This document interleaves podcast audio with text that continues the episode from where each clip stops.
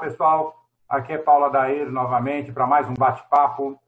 Dessa vez recebendo com muito orgulho, muita satisfação um velho amigo de longa data aí, é, parceiro, um grande apoiador, é, incentivador, é, uma inspiração realmente nesse mercado é, editorial, gráfico é, e tecnologia, um cara super antenado com tecnologia. Então, quero receber aqui João Escortes, empresário gráfico, livreiro, editor, escritor, presidente do Grupo Editorial Escortese e vice-presidente da Abigraf. Bom, as outras quatro páginas do, do currículo na internet, porque não é fácil, não. O cara não é. Você, você, meu querido amigo, esqueceu do mais importante: Opa. poeta. Poeta. É, eu ia falar poeta, mas não sei. Será que ele ainda é poeta? Sei, não. Eu faço força ele, ele, é, ele é primeiro poeta, depois ele é o resto dentro da situação toda, eu acho que tudo pode acabar, menos a poesia. Paulo, estou à sua disposição e é um prazer estar de novo falando para pobres. Um ponto importante do currículo do Scortese, e esse é o ponto que eu, eu sempre faço questão, o João Scortese é um construtor de sonhos. Né? Ele já deve ter mais de 9 mil sonhos que ele realizou nesses 38, quase 40 anos de de profissão, de, eu, eu diria até que é 38 anos de missão na Terra, porque realmente é, é, ele fez muito pelo mercado editorial e pelos autores, por esses muitos autores é, que nós temos aí, que ele atendeu esses anos todos. Né? Um deles, inclusive, esse Modesto que vos fala aqui, que, aliás, foi é, é, de orelha puxada por ele que eu consegui finalizar um livro que nós tínhamos durante muito tempo para fazer. É, todo, todo, todo escritor, todo escritor, Paulo, é rebelde, viu? Na realidade, quando você fala construtor de sonhos, é uma coisa que é importante é o, o, o que, que eu acreditava e o que eu acredito. Na realidade, não há mudança entre o que eu acreditava e o que eu acredito hoje. Nós, nós somos uma empresa é, de corpo a corpo, né? Nós trabalhamos o escritor é, não só o livro físico dele, né? mas nós trabalhamos também o evento, o lançamento, toda a parte de divulgação, cursos, palestras, formação do profissional. Você tem um convidado muito grande com o conteúdo, com a questão legal, com a questão até de, de, de, de termos, linguagens e, e, ideias passadas. Eu, durante a, a editoração do meu, do meu livro, a, a assessoria que vocês me deram, é, me, me, me, levantaram questões muito importantes do que eu escrevi ali e que foi é, aprimorando e deixou o meu livro muito melhor, muito mais profissional. É, é um trabalho muito bem feito, João. Parabéns mesmo por esse trabalho. A gente trabalha muito livro na impressão papel, a gente acredita muito nisso, né? porque o escritor sem o contato com o seu público, né? ele perde bastante. Né? É, nós, nós, nós nos estruturamos no que a gente chama corpo a corpo, né? lançamentos, cursos, palestras, né? E, e, nós não vamos mudar, porque nós achamos que tudo isso é passageiro é, e, e, e, que as pessoas é, têm por necessidade de viver em sociedade, né? o papel social de cada um. Né? Isso, isso vai passar e eu tenho certeza de que isso nós é, vamos, estamos entrando no mundo é, eletrônico, mas mais como suporte. Nós não vamos abrir mão, a Escortes continua 100% corpo a corpo. Perfeito, João. E é, eu tenho ouvido muito é, de que nesse, nesse período de isolamento aí, houve um, um, um, aumento do interesse por, por livros, né, por papel. A pessoa tem mais tempo agora, né? A pessoa tá, é, mais, mais, tem mais tempo para uma boa leitura em casa e elas estão começando a perceber, é, segundo, segundo um dos nossos entrevistados aqui, que, que o papel ele é mais confortável dentro de casa para se ler do que é, porque geralmente um tablet, alguma coisa, você lê é, rapidamente, você não, não, não fica Perfeito. muito tempo lendo nele. É, é, essa informação, essa informação procede, viu, Paulo? Porque veja bem, você não pode passar o dia inteiro na frente do computador para trabalhar, para se divertir, para jogar game. Você não pode passar o dia todo, né? Assim, era, era como antigamente você não podia passar o dia todo na televisão.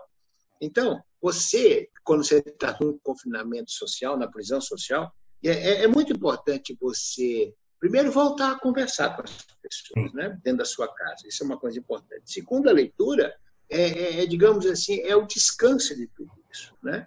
E nós não podemos esquecer que o livro é fundamental para o conhecimento e para a sabedoria. Né?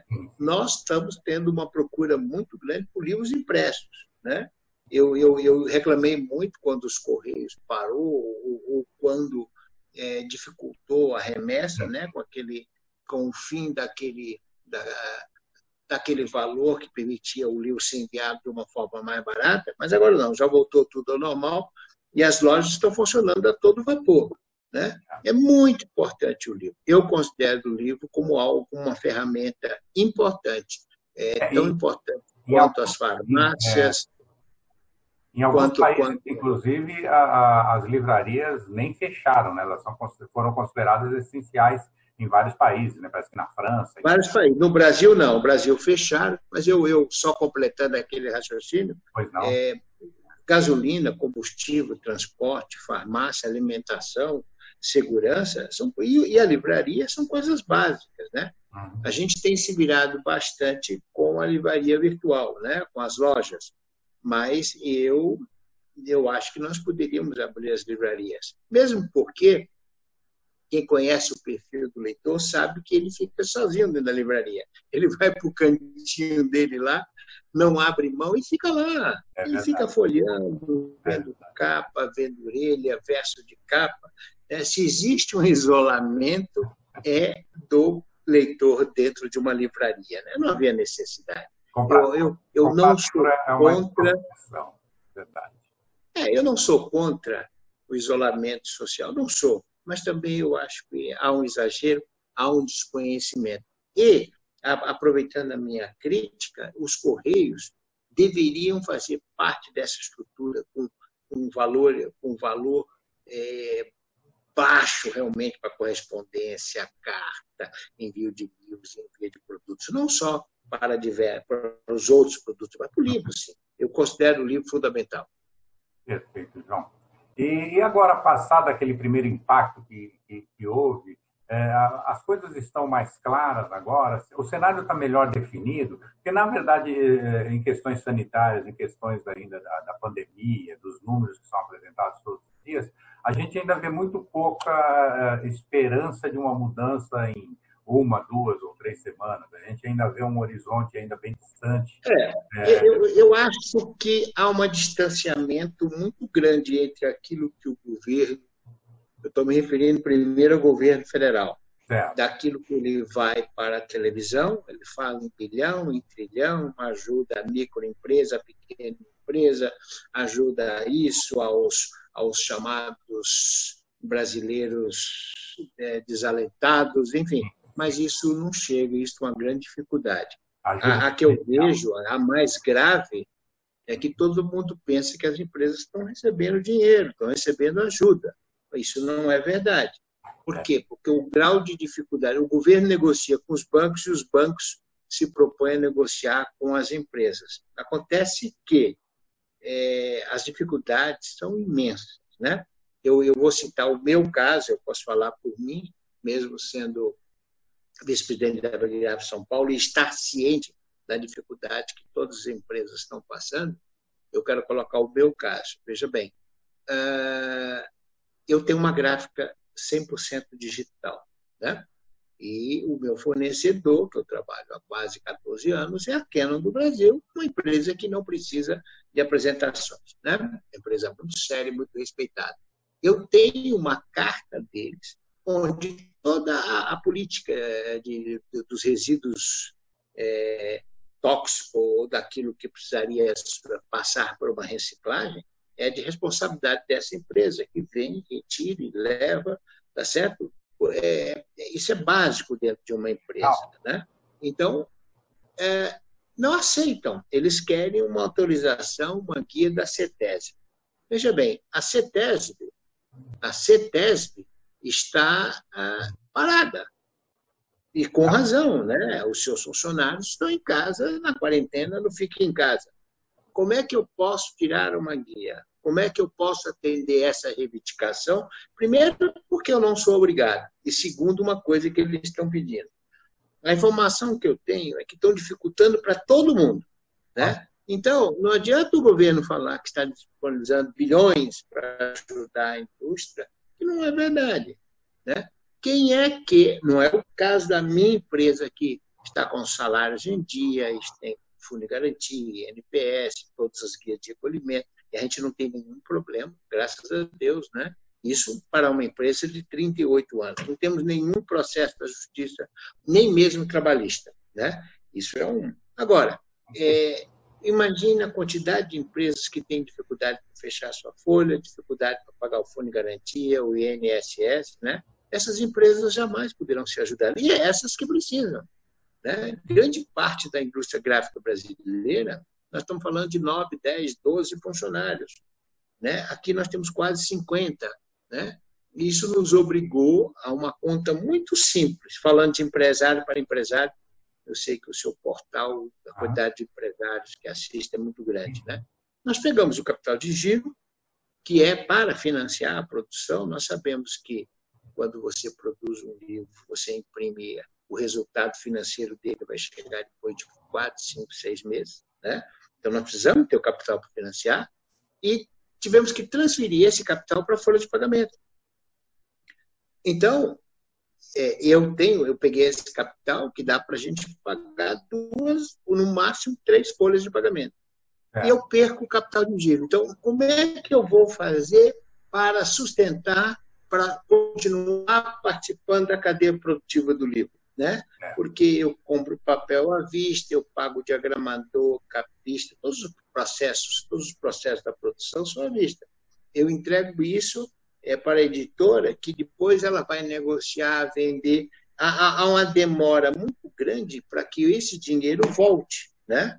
E sem capital de giro, a indústria do livro não funciona, né? Então nós estamos reivindicando do governo exatamente isso, uma atenção, é hora de, né? Outro dia conversando com um amigo, é, ele, me, ele me disse algo que é importante. Veja bem, se nós estamos devendo documento A ou precisamos de tal autorização, ok, dá um prazo de um ano ou de seis meses, a partir da hora que, que as coisas voltarem ao normal, para que você possa regularizar. Ninguém está impedindo isso. Agora, você não aceitar uma declaração de uma empresa se responsabilizando por aquilo que é obrigatório e eles não aceitam porque eles não sabem, é, eles estão na idade da pedra. Né? É a CETESB não precisa desse documento, na é verdade. Enfim, isso é o meu caso. Agora, nós fizemos uma pesquisa lá na Migraça, é, de várias empresas, apenas uma conseguiu. E conseguiu como? Dando como garantia o seu patrimônio. Ou um imóvel, ou um carro, ou uma máquina. Isso é um absurdo, né? Quer então, dizer, o, que o, que os... o governo federal liberou os recursos, mas o trâmite, a burocracia no meio dos intermediários até chegar no empresário está tá dificultando, está tá, é, é... esse atraso acaba sendo bom para os bancos, né? Porque tá no Brasil, Paulo, no Brasil só existe um intermediário, chama-se bancos, é. tá certo? Tudo passa por eles, sim, sim. tá certo? É, é, eu acho que eu acho engraçado essa história toda que quando eles tiveram dificuldade, lá atrás, a gente já viveu um pouquinho, eles foram ajudados e muito, não é verdade? E toda a sociedade pagou aquela conta. Se não me engano, no primeiro governo do Fernando Henrique Cardoso. Né? E outras vezes. Era, foi o projeto PROER, se eu não me engano. Acho que esse era o. Pois é. Então, Eram 4 bilhões, ou 4 bilhões, ou 4 trilhões de dinheiro podre, né? De dinheiro podre, né? Então, é, comprou é, dívidas podres do, dos bancos para que eles não falissem. Pois é. Pois é, então é, isso não faz muito tempo, o que, que é? 20 ah, anos, 25 é. anos, né? Então, eu acho que é, falta um pouco dessa sensibilidade, né? Eu acho que nós temos que defender, é, basicamente, primeiro os empregos, né? E quem produz nesse país, quem gera riqueza para esse país. Né? E, de, e nessa grande bandeja, vamos chamar assim, nós temos a indústria, o comércio e os empregados. Claro. Você não pode esquecer disso. Né? Outra coisa que tem atrapalhado muito, muito, muito o Brasil é o sindicalismo. Né? O sindicalismo é, não consegue entender que o mundo mudou, que as coisas precisam mudar. Né? Eu, eu, dentro dessa área trabalhista, o que mais. Primeiro é o custo do funcionário, Sim. e segundo, não permitir você favorecer o melhor funcionário. A meroto, me, me, me, meritocracia. Meritocracia. O mérito. Meritocracia. Perdão. Eu acho isso um absurdo, porque eu tenho uma aqui ao longo desses quase 40 anos, funcionários maravilhosos, pessoas que se tornaram amigas e são importantes para a produção. Né? Eu acho que algum, alguns deveriam se, se beneficiar e receber mais do que os outros, mas fazem a mesma função e isso é uma pena, é uma judiação, entendeu? Então, é, precisamos mudar. Essa, a parte trabalhista também é um empecilho. Não é o maior, mas é um empecilho porque afeta diretamente o que a gente chama de custo do Brasil. É, tentou-se é, é, tentou-se é, aprimorar essas relações sindicais, aí, tornar os sindicatos mais autônomos e, e eles começarem a, a trabalhar para ganhar apoio diretamente do trabalhador, né? porque, na verdade, o, o sindicalismo ele acabou se tornando meio assistencialista do governo. Né? Ele, ele, é, ele é ele foi por muito tempo patrocinado pelo governo sem precisar ele mesmo fazer o fazer o trabalho junto aos seus aos seus é patrocinado o suor do trabalhador, né? Exatamente. E agora você vê, né, né, colocando dificuldade.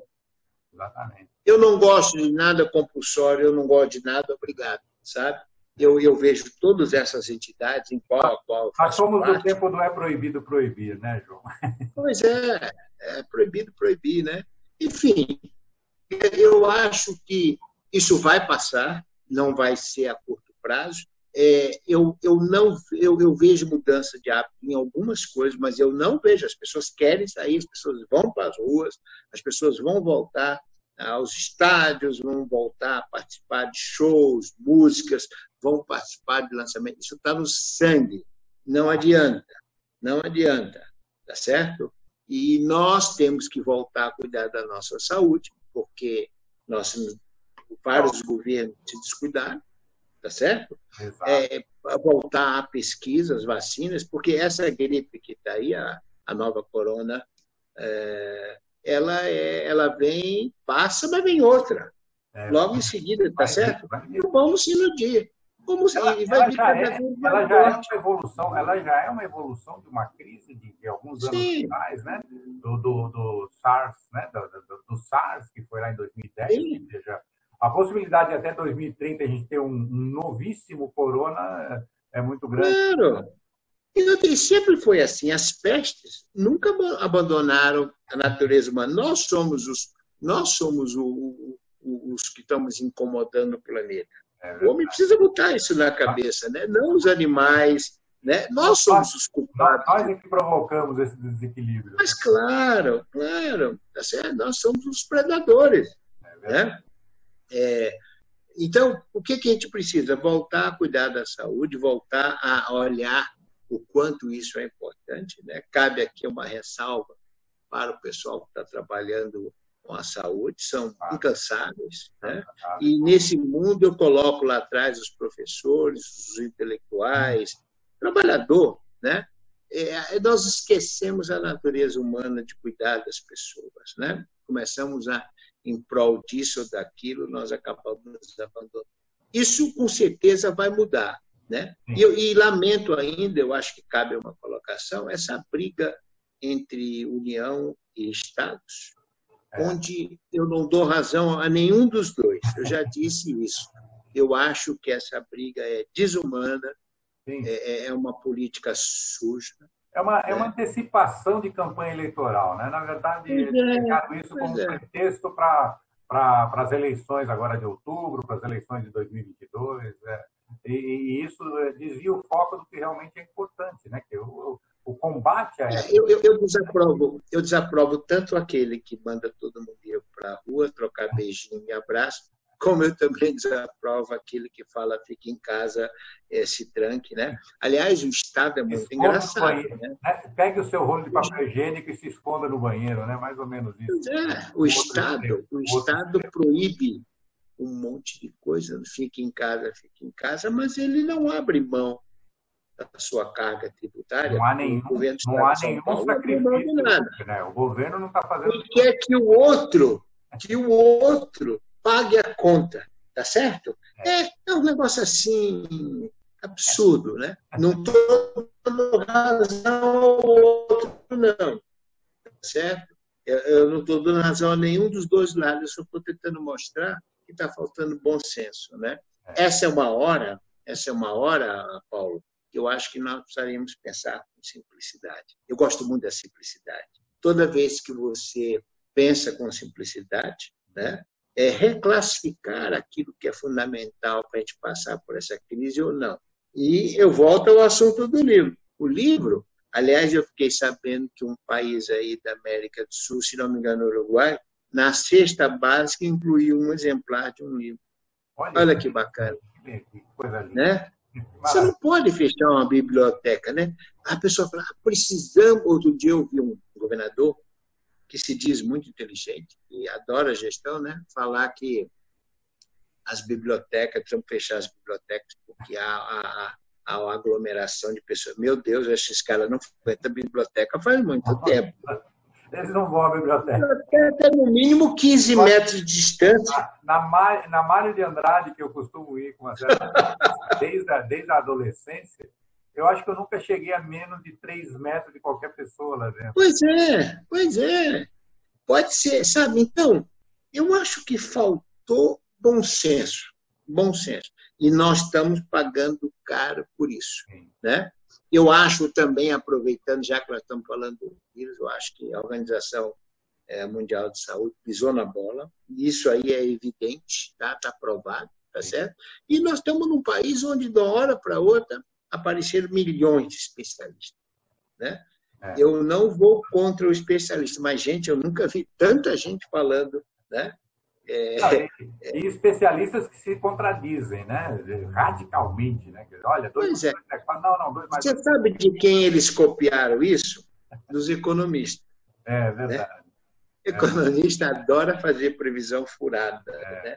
É, enfim. Eu, eu acho é. que os especialistas que menos estão errando ultimamente, e isso é muito estranho, são os meteorologistas, que sempre erraram a vida é. toda e agora eles são os que erram menos, porque os economistas erram. Erram menos. Os, os, os, os é, especialistas em política, né, em geoeconomia, em não sei mais o que, é, erram assim vergonhosamente. Eu, eu, eu me lembro que há um mês atrás estavam falando que a gente ia entrar em abril com 10 mil mortos, 5 mil mortos. Né? E, e, a gente chegou no dia 6 agora com 500 e poucos. Teve gente que falou, infelizmente, os números estão diminuindo. Infelizmente, eu ouvi essa frase num, num, numa grande rede, num grande canal de notícias. Né? Eu fiquei pasmo. O que é isso? O cara deu uma boa notícia dizendo, infelizmente, como é que é isso? Você sabe, Paulo, que nenhuma das catástrofes dessas que assolam nossa cabeça, hum. nenhuma delas se confirmou. Nenhuma delas, tá certo? Como nenhuma previsão. Então, vamos com mais calma. Né? Vamos com mais calma, vamos ver. É importante isolamento, eu concordo, né? Mas, olha, economista falando na televisão e no rádio, médico falando, vamos parar com isso, né? Vamos parar com isso, está assustando as pessoas, é grave, é grave. Mas, né? Eu, eu tenho visto agora, na última semana, a imprensa, principalmente os rádios, Tá? Eu assisto duas rádios, a CBN e a Band News. Tem mudado a postura, tem mudado a postura de começar a mostrar outras coisas importantes. Né? Outro dia eu mandei uma mensagem para um dos grandes, um âncora, perguntando para ele, porque a gente tem visto o motoboy, motoboy não, bike boy, né? É. Bike boy, para lá e para cá. Não há nenhuma estatística do que, que está acontecendo com os motoboys. é uma pergunta. Será que os motoboys estão ficando doentes? Porque motoboy é para lá e para cá, e bike boy para lá e para cá, né? E todos com máscara, tudo. Esse pessoal está em contato com uma quantidade muito grande de pessoas, tanto quanto o pessoal que trabalha nos hospitais. Não há nenhum número, nenhuma estatística. É uma pergunta, né? Mas eu gostaria de voltar lá à indústria gráfica. Olha, a, a, o transporte público, por exemplo, tem uma estatística oficial aí, ele está a 30% da capacidade, né? A CPTM está a 25% da capacidade, a, a, o metrô e ônibus está a 30% da capacidade. Ah, tá bom, então, puxa, 60% das pessoas não estão pegando trem, ônibus é, é, e metrô. Só que 70%, ou seja, 30%, vamos pensar ao contrário, 20% é, da, da, da movimentação diária aqui em São Paulo, transporte público, são 1 milhão e 200 mil pessoas andando em transporte público. E aí a, a, as empresas de transporte público diminuíram os números de veículos. É. E aí piorou. A, as viagens continuam superlotadas, né? O pessoal continua se espremendo para entrar no ônibus, se espremendo para entrar no trem. Então, tudo isso, veja bem, eu sou contra fechar estradas, eu acho que o Correio tem uma peça, uma, uma, uma participação importante nisso. Sim. Deveria baratear, incentivar as pessoas a escreverem carta para seus pais, para os seus avós, tá certo? Bilhetinhos de amor. É, é. Gente, vamos resgatar as coisas boas. Parece que a gente está resgatando só as coisas ruins, né? Ah. Não pode, não pode. E, e, e voltando ao assunto da, da indústria gráfica, do livro, né? Somente quem roda editorial. É uma grande oportunidade para a gente voltar naquele velho assunto de pensar fora da caixinha e ah, credibilidade. Né? São duas coisas que eu olho muito. Se existe uma coisa que tem credibilidade, é o livro, é o papel impresso. Né? Sim, sim. Então, é nisso que eu estou apostando. Agora, precisamos voltar a pensar de uma forma simples. Entendeu? É isso. Muito bom, João. Obrigado aí. Estamos chegando ao final da nossa, do nosso bate-papo aqui do nosso tempo. Foi um grande prazer, é sempre um grande prazer. Espero poder contar com você em outras oportunidades aqui para batermos um papo aí sobre outros assuntos né, mais auspiciosos aí, assim que a gente sair dessa. Eu, assim eu, eu, gosto muito, eu gosto muito do seu trabalho, é importante é. deixar isso registrado. Por, por que, que eu gosto? Não pela amizade, mas é você é um sujeito que começou lá atrás, você tem uma visão e um conhecimento muito grande, você já passou muita coisa dentro da indústria é, editorial e gráfica. Então, você, você com certeza é, entende o que eu estou tentando mostrar, né? que não adianta a gente fazer da forma, né? nós estamos pagando muito caro pela, pelo erro, pelo nosso próprio erro, pelos nossos próprios erros. Né? É isso aí. Paulo, brigadão, viu? Tá. Parabéns aí. Um abraço. Ok, um abraço. Pessoal, terminamos aqui mais um Papo Net. É, Siga-nos aí nas nossas redes sociais.